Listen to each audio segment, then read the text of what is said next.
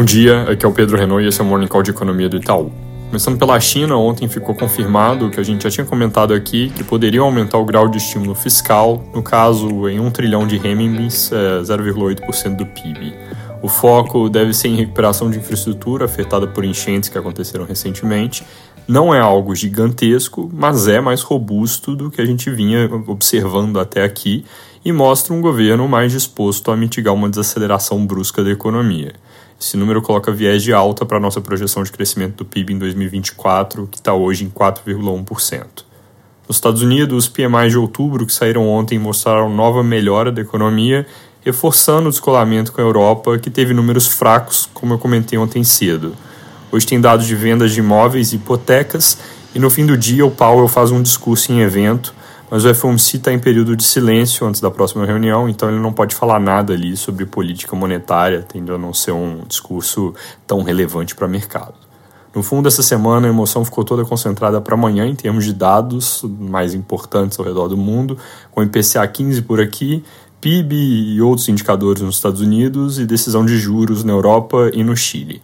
Sobre o conflito no Oriente Médio, foco nos esforços diplomáticos dos presidentes e outros líderes na tentativa de evitar uma escalada do conflito e mitigar o impacto humanitário que já é elevado, numa situação onde os ataques aéreos de Israel à faixa de Gaza e uma eventual invasão por terra poderiam trazer para a guerra outros grupos além do Hamas. Tem controvérsia na ONU sobre o assunto, com o chefe da organização, Antônio Guterres, acusando Israel de estar violando leis internacionais com o cerco a Gaza e os ataques contra cidades. Esse comentário levando o embaixador de Israel na ONU a pedir a renúncia do Guterres. Aqui no Brasil, ontem acabou não sendo votado o PL sobre tributação de offshores e fundos exclusivos, segundo o comunicado, porque ainda não tinha consenso entre líderes, o que em português corrido pode significar, como eu já tinha mencionado, que ainda vem alguma mudança no parecer do relator, como a questão de fiagros, ou então que os partidos ainda esperam algum tipo de concessão do governo. Segundo o valor, algumas alíquotas também ainda estão sendo alvo de negociação,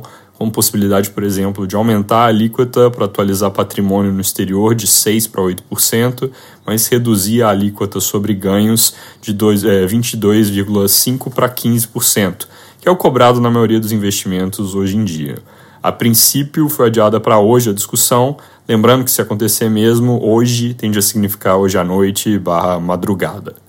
Se na Câmara a agenda do governo ainda não andou, no Senado as coisas caminharam foi na direção que eles não queriam, com aprovação na Comissão de Assuntos Econômicos do PL, que prorroga até 2027 a desoneração da folha de 17 setores. Isso por si só não é problema para o governo, mas veio junto aquele trecho que eu já mencionei aqui algumas vezes, que o governo vinha tentando tirar. É aquela parte que basicamente inclui na desoneração as folhas de prefeituras de cidades pequenas a um custo que pode chegar a 20 bi por ano. O Estadão reporta que o Jacques Wagner, que é líder do governo no Senado, tentou adiar a votação na CAI, mas não conseguiu. O texto pode ir a voto hoje no plenário, aí o governo pode fazer um último esforço para tentar tirar essa parte das prefeituras, para não precisar recorrer à opção, que não é certeira, de vetar o dispositivo quando for para a sanção do presidente Lula.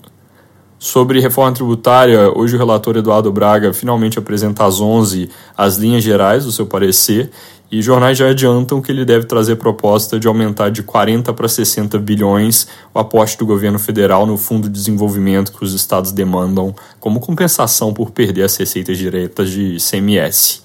Esse é um ponto literalmente caro para o Ministério da Fazenda, mas segundo a Folha, tiveram que fazer concessões para conseguir fazer o texto que estava meio parado avançar. Segundo o broadcast, inclusive, 60 é um meio do caminho, os estados queriam 75. Outra coisa que pode aparecer na entrevista dele são mudanças nas regras do conselho que vai administrar a arrecadação, com rebalanceamento do que ele já afirmou ser uma distribuição injusta para o Norte e Nordeste. Também é importante ver se ele fala algo sobre colocar na PEC uma alíquota máxima, que é um ponto que já mencionou várias vezes, e o que ele muda em termos de isenções, em termos de setores, com a alíquota parcial, a alíquota zerada.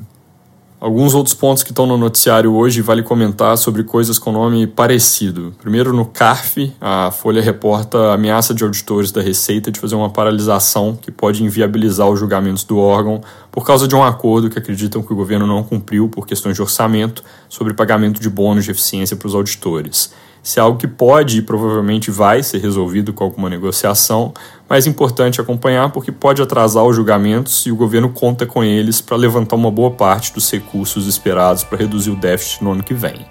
Segunda coisa é sobre o CAD, Conselho Administrativo de Defesa Econômica, onde o broadcast reporta que uma indicação do presidente Lula vem causando rebuliço por ter nomeado para a diretoria do órgão um vereador licenciado do PT, visto como alguém que não tem experiência no assunto e sem ter havido interlocução prévia com o órgão. É isso por hoje, bom dia.